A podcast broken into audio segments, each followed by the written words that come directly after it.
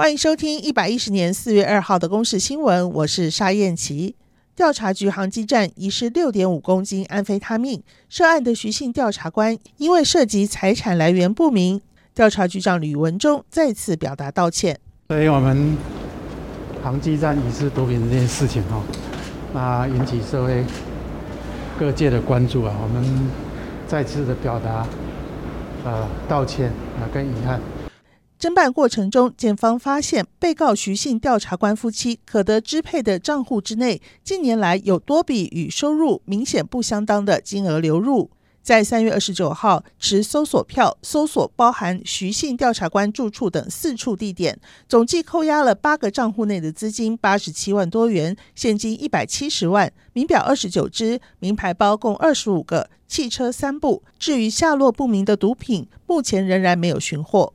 面对全球晶片荒，晶圆代工龙头台积电总裁魏哲嘉最近写信给客户，表示台积电在未来三年将要投资一千亿美元，在全球建新厂增加产能。他也预告台积电明年晶圆代工价格和今年一样不会降价。根据内政部公布的数据显示，全台住宅价格指数创历史新高。六都住宅价格指数也全面上扬，台北市从二零二零年第二季开始上涨，已经连续三季上涨；新北市、桃园市则连续七季上涨，台中、台南、高雄市则连续十季上涨，尤其是台南，季增百分之二点三九，涨势最为明显。云林县蒜头已经进入采收季节，但是因为降雨量少，蒜头产量较往年差，加上蒜种涨价和缺工的问题，也让蒜头种植成本增加，蒜农大户亏钱。而南投鹿谷春茶也因为缺水，至少减产三成，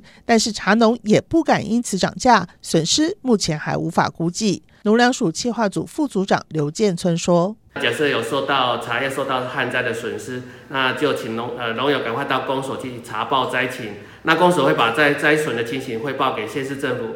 被称作是台铁史上最美区间车 EMU 九百，昨天正式首航。EMU 九百通勤电联车以及 EMU 三千城际电车在陆续投入营运之后，不论是短程的都会通勤，还是长程的跨县市交通，运输能量都会再提高。EMU 九百会在四号正式投入营运，预估可以增加四成的运能，缓解东部一票难求的情形。